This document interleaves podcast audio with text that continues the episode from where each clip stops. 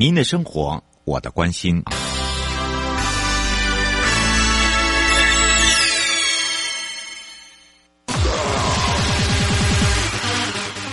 继续为您导航的是领航员悠悠。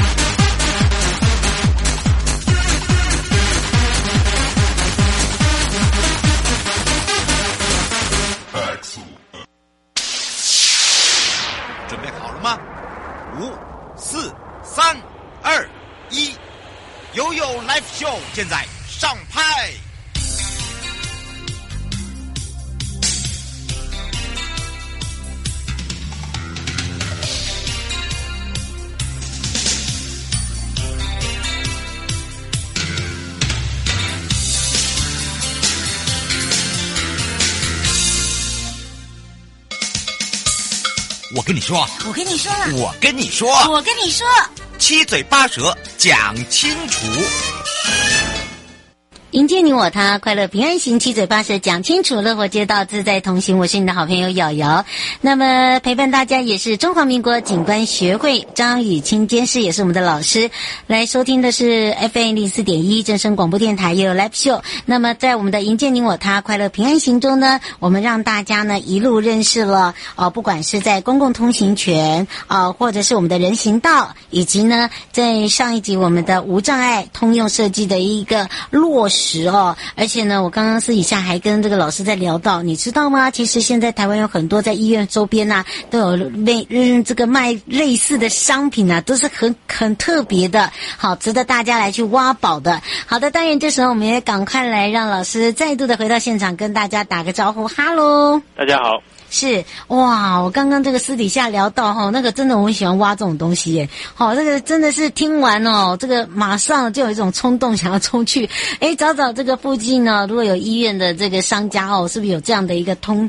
呃，应该说通用的。这些产品嘛，对不对？用在这个生活中，哎，这个就很方便哦。尤其是利用通用设计的理念研发出来的，老师也讲到，现在都有很多的三 D 不需要开模，所以它的费用已经不像以往我们的认知这么高，是这样吗？对对对。哇，你看又挖到一个宝了。所以呢，今天呢这一集我们就要跟大家聊到了哦，又跟我们的这个生活中有相关的，尤其是各行各业影响很大的，其中一个就是观光产业了。那这一次的疫情呢，观光产业受到很严重的冲击，那么我们就要让老师来告诉大家，从中呢可以让大家呢因为冲击而去省思一些我们以前没有考虑到的问题，没有想到的问题，我们是不是来请教一下老师了？OK，好，谢谢主持人。呃，这次的疫情哦，光业受受到非常严重的冲击，但是刚好我们觉得可以利用这个这一个短暂的时间哦，好好来思考。台湾各个风景区哦，它的环境的承载量是否已经超过了呃我们所认知的这个承载？嗯，怎么说嘞？对，呃，因为因为台湾在这个有限的的土地的范围内，嗯，哦，有时候要吸纳本国的观光客，又要吸纳外国的观光客，是，这是某一些的风景区，它确实呃在人行空间的部分，嗯，哦，在停车的部分。确实都面临很大的一个承载，而且事实上早就超过负荷了。嗯、哦，那政府又极力的要要要要要要来力挽狂澜，嗯、呃，进一步的改善。但是坦白讲，这个是非常。成效有限的啦。嗯，是，所以哦，我们从这里面可以看到一点哦。那因为呢，每一个地方政府它可能涵盖的所谓的观光游乐业，在观光这个所谓的景区的部分，它又分为两种，一个呢是属于在管这个森林的，好，这个水土保值的。那么另外呢，在呃这个十三个管理处，它是属于软体的跟硬体的，譬如说呃我们做的一些通用设计啦，呃，怎么样维护道路的品质啦？哦，包含了步道的这个木栈啦，所以有时候你会发现哦，一个地方的一个观光发展，它是需要很多的这个呃各单位的这个合作配合。不过借由这一次刚刚老师讲的哦，就是说我们要自己去了解解，就是说，呃，以这样子的一个扩充来讲，到底是好事还是不是好事？还是说我们应该要怎么样去呃排除我们现在所面临到的困难？OK，当然从呃观光的业者哦，或是店家，他们当然是说这个生意有持续上门是最好的，哈、嗯，最好不要中断。嗯、可是从某一个角度来看，它事实上有一个短暂的呃节点来做一个盘整，嗯、事实上我觉得也不失为一个呃未来更好的一个前景。嗯，呃、那目前的观光在台湾哦，我们大概或是在国际上可以分为几种的一个趋势，一个是属于城市的观光，那城市的观光首重的就是呃人旅人，他就是观光客，就是借由徒步的方式进一步来探索在地的文化、生活、产业。还有风土民俗，好，那这个也是变成几乎是慢慢的成为主流。那早期这种大宗游客的，呃，团客团进团出的这个部分呢，事实上它在过程当中会有一两天，也是希望呃游客可以用徒步的方式来深度的认识这个城市。哦，这个是一种旅游的模式。嗯，是。不过近几年哦，你会发现我们现在开始，像今年呢是吉良山脉年，呃，去年是小镇漫游年。那么这个都跟这个山呢，啊、呃，跟这个所谓的绿地是有相关的。那么借由老师你刚才所说的话，呃，怎么样来去把它在地的文化、生活跟产业跟这些民俗，呃，这个把它串起来，然后又跟我们的这个所谓的交通是有相关的，跟我们的。道路是有相关的，您呃，以你的这个见解，您您是不是有什么样的一个建议呢？OK，呃，在景观的专业的规划领域上面哦，呃，像从观光的角度，它一个是城市观光，好、哦，当然用徒步的方式，嗯、但是另外一个呃，从刚刚主持人一开始所提到的，我们回到所谓的交通部观光局所管辖的风景区，嗯、还有。呃，内政部运营建署所管辖的国家公园，嗯，乃至于农委会林务局所管辖的森林游乐区，嗯、哦，这三大区块，这三大区块，从它的呃那个环境的承载量啊，是国家公园是管制最严格的，对，哦，所以我们觉得它尤其是呃不应该放任所有的小客车哦，呃无止境的进入，它应该要有所管制，甚至要有所收费，哦，那在这个部分才可以保有国家公园它的生态。资源不被破坏，嗯，那再来进一步是森林游乐区，森林游乐区它还是以水土保持还有呃林业为一个主要的核心，当然适度的开放民众呃游客的的的的探索，嗯，的那呃中它过程中主要就是步道的系统的连接，嗯，要要做一个很完整，好，那再来就是风景区，国家级的风景区，嗯，它就可以比较更有限度做适度的观光发展。还有相关的一个开放，嗯，尤其是，呃，每一环哦，刚刚这个老师讲到一个重点，就是说怎么样来去把它一个一个的破除了，应该这样讲，对，对不对？对。呃，而且呢，我觉得民众也要配合，还有地方的业者，好、哦，还有一些这个所谓的明代哦，我们我觉得这个部分呢，可能就是大家在未来的时候要思考，要坐下来谈一下。那当然，大家会想说，谁要做龙头？好，这时候老师 以你的见解的话嘞。呃，从刚刚所提到的城市观光的部分，我当然县市政府是很重要，责无旁贷。嗯，对。那在城市观光哦，呃，像我们现在到国外去，呃，每一个重重点的核心城市，事实上大家都很喜欢徒步的，慢慢的去做散步，然后去了解它的深度的一些在地的生活文化。哦，嗯、那我觉得是进一步，呃，县市政府还可以把。这个视觉所及的哦，我们景观专业所提到的视觉所及，街道街道两侧它的建筑物的立面或者是开放空间，都应该要一并的被被整理。当然，这个部分有涉及到很多的私有的产权的部分哦。这个坦白讲，民众的教育很重要。我们看一下国外的呃很多漂亮的风景区，事实上不是公部门大力介入，反而是民众他自己对于自家的房屋或是开放空间、花园都整理的非常漂亮。那很自然的，它就形成一整区的，呃，很棒的一个氛围。哦，哎，这个我觉得还不错，哎，好，就是说我们我们给一个这个建议哦，大家一起来努力啦。不过真的哦，大家有想到哦，尤其是在观光业的开放开发的部分哦，老师你看了那么多，不管是在森林游乐区、在景区，呃，甚至呢到国家公园、呃国家公园这个部分哦，你觉得在这个交通？安全上面哦，如何来去做一个维护，对民众来讲是好的。那一给予这个所谓的建议，不管是在呃硬体的部分，呃，甚至在呃所谓的可能要在做所谓的开发的部分，来请教一下老师。好，不管是在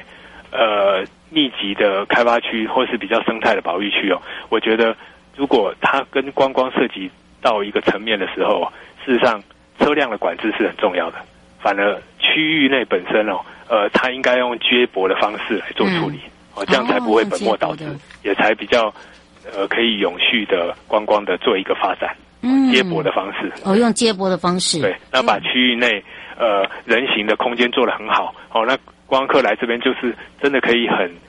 呃轻松自在，不怕走路呃没有人行道，然后到处人车冲突，哦，会有安全上的一个疑虑。嗯，是。最后，我们也要请老师来帮我们做一个总结哦，因为呢，呃，这几集里面呢，其实都跟我们的生活是息息相关的。呃，有没有特别补充的地方？哦，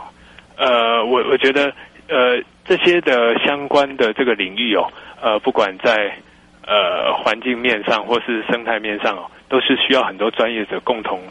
着力的。嗯，所以我们认知是说，呃，尤其在景观的专业的部分。呃，目前在台湾，坦白讲还是非常呃弱势的。嗯、哦，那未来应该要跟进一步跟建筑都市计划、土木、水土保持、哦环工等等一起来共同来整合。那唯有这样的环境才会变得更好。嗯，是迎接你我他，快乐平安行，七嘴八舌讲清楚，乐活街道自在同行，陪伴大家也是中华民国景观学会张雨清监事，也是我们的老师。我们要非常谢谢老师，我们就下次空中见哦。再回来的时候，继续悠悠宝贝啊。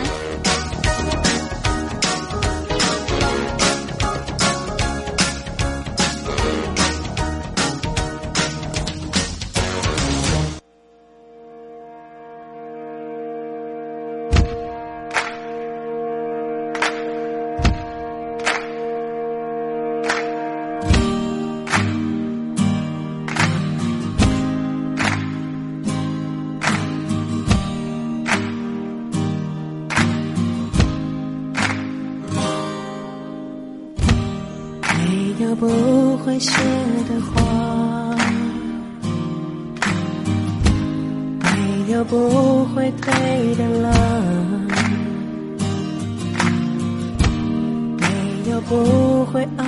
的光。你在烦恼什么吗？没有不会淡的疤，没有不会好的伤。没有不会停下来的绝望。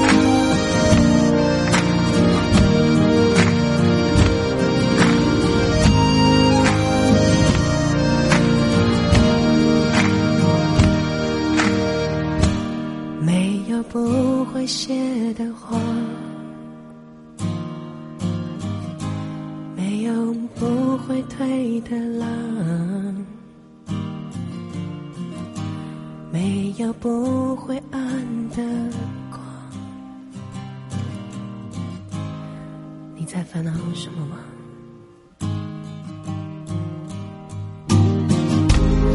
没有不会淡的吧？没有不会好的伤没有不会停下来的绝望。你在右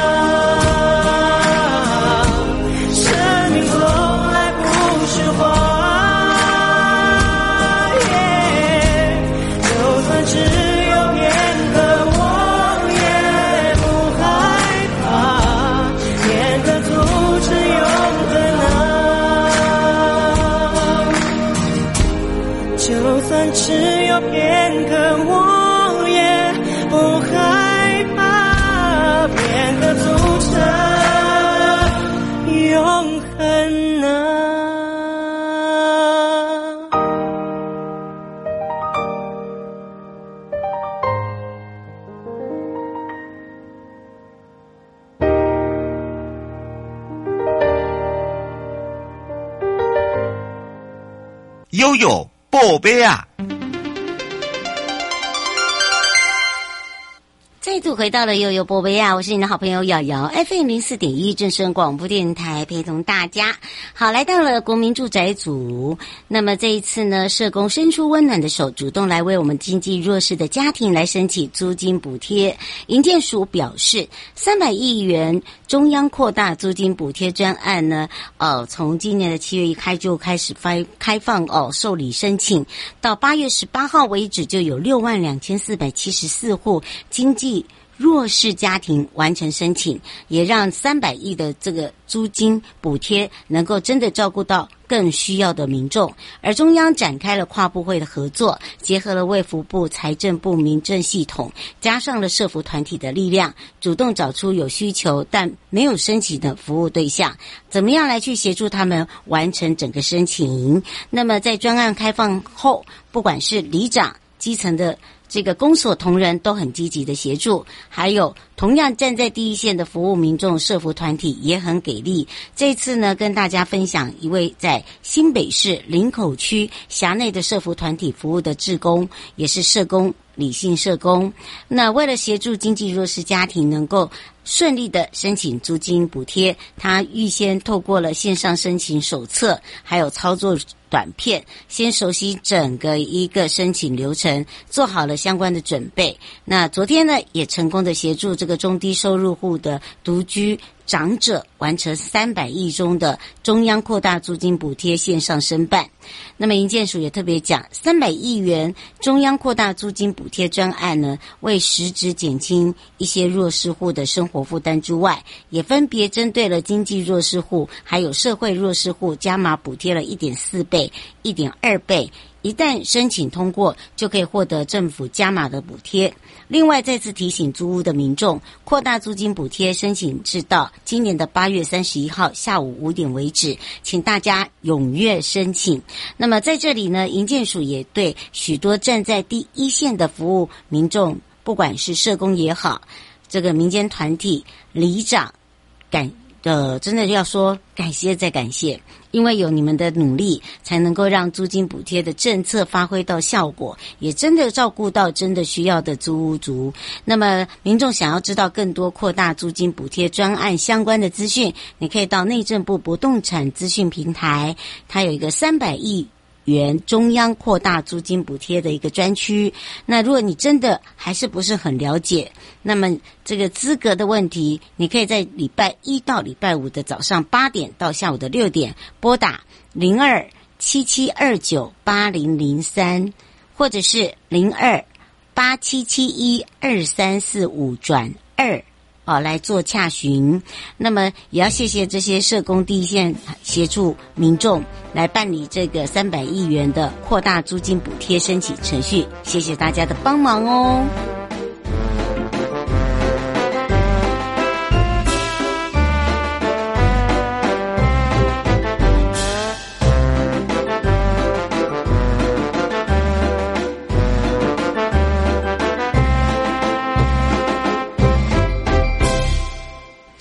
接下来跟着悠悠来看看今年的二零二一致敬城乡魅力大赏颁奖典礼，我们定在九月三号正式登场。营建署呢，在九月三号礼拜六的早上十点，华山文创园区的中四 A 红酒作业场举办了二零二一致敬城乡魅力大赏颁奖典礼。营建署吴新修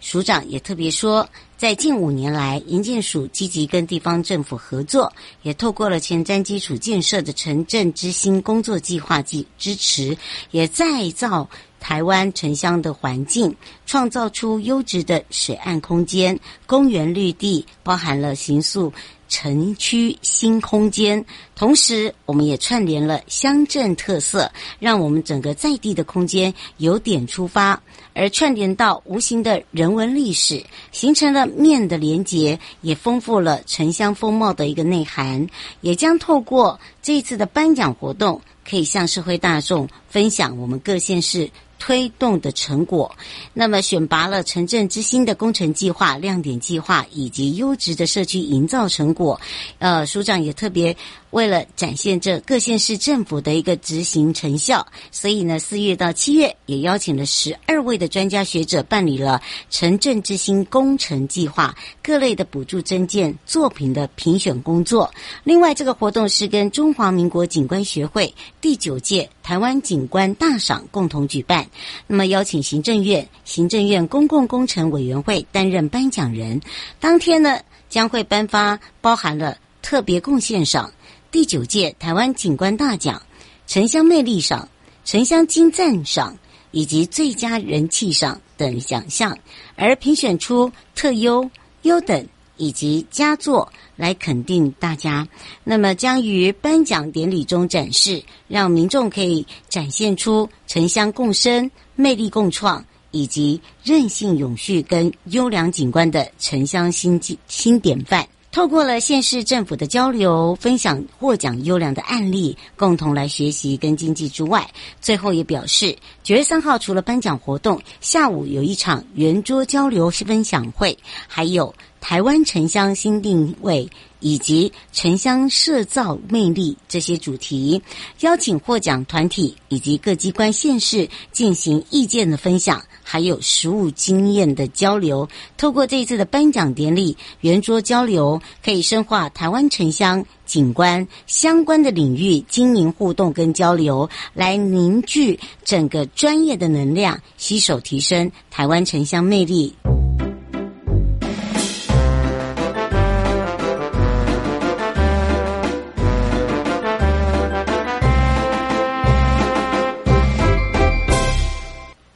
紧接着要跟着悠悠看到了，是在白河区市道一七二线。道路拓宽工程已经正式启动了，中央帮助地方来解决交通难题，来到了道路工程组喽。营建署长吴新修出席了这一次的白河区市道一七二线十八米计划道路拓宽工程动土典礼中呢，也特别说，这个案工程总经费是二点五亿，由生活圈道路交通系统建设计划来补助一亿八千三百六十八万，而地方。负担了六千六百三十二万，预计在一百一十三年的五月完工。未来呢，可以疏解的就是白河区的市道一七二线，还有往返白河市区跟国道三号的联络道路车潮，来提升整个在地的交通便利性，还有就是通行的品质。那么，在白河区市道一七二线往东可以往嘉义的中埔地区，往西可以连到了新营白河市区以及。国道三号的白河交流道，另外呢，这个路段也是台南市白河区仙草国民小学重要的通学道路，更是前往关子岭风景区的主要道路。为了守护路人的用路安全，还有就是改善在地的交通难题，也特别协助地方政府办理拓宽工程之外，那么署长也进一步说明，这个道路宽原十二米宽。现在拓宽为十八米，全线四线道，两侧道路各宽三公尺，长度一千五百二十公尺，可以改善现有的拥塞以及大家出入不便的状况，来建构舒适合宜的公共通行空间，而优化整个区域的运输效能，还有就是促进在地观光跟农业还有产业的发展。最后更强调，生活圈道路交通系统建设计划呢，我们会持续的来协助地方政府来完成路网以及平平衡城乡发展，迎接你我他，快乐平安行，七嘴八舌讲清楚，乐活街道自在同行，会有买位陪你快乐行。嗯，我们要下次空中见喽，拜拜。